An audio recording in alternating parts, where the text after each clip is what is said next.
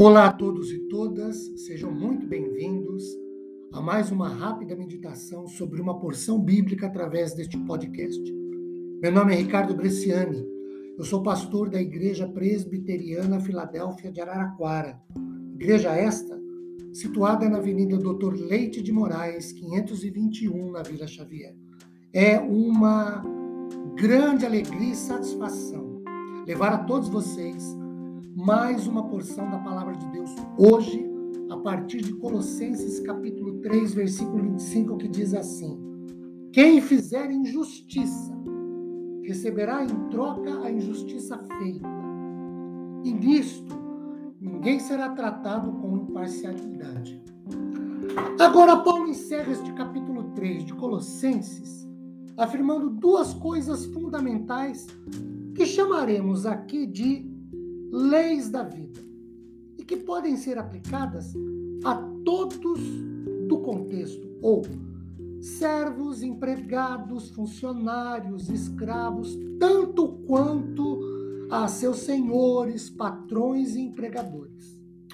A primeira lei da vida: bateu, levou, ou plantou, colheu. O texto diz: quem fizer injustiça receberá em troca a injustiça feita. É o mesmo, guardadas as mais que devidas proporções, do que Paulo fala em Gálatas 6,7 ou Jesus em Lucas 6,38. Não julguem para que vocês não sejam julgados, não condenem e vocês não serão condenados, perdoem e serão perdoados, deem e se lhes será dado.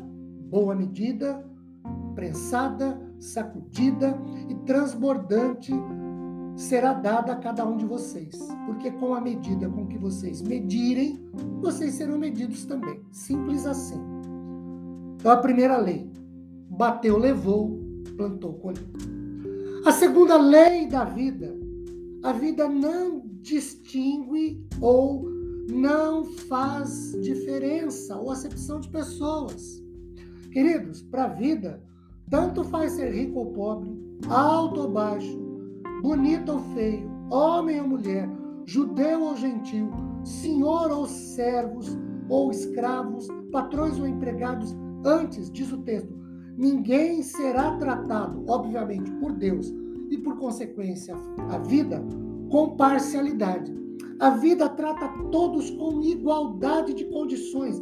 Por quê? Romanos 3, 23, por exemplo, afirma que todos caíram e todos estão destituídos ou todos vivem no mundo igualmente caído. Romanos 6, 23 diz que todos esses que estão no mundo caído e que vivem no mundo caído têm como salário o pecado. Deus, em sua absoluta e total imparcialidade, disciplinará os casos de desobediência. Ainda, conforme Dwight Moody, quando Paulo emprega o termo aqui receberá, isto é, na presente vida ou no dia do juízo. Deus aqui é tido como aquele que garante a justiça.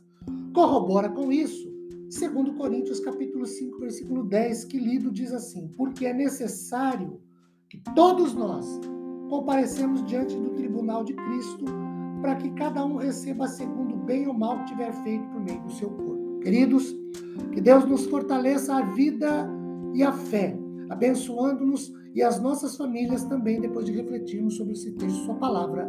Amém.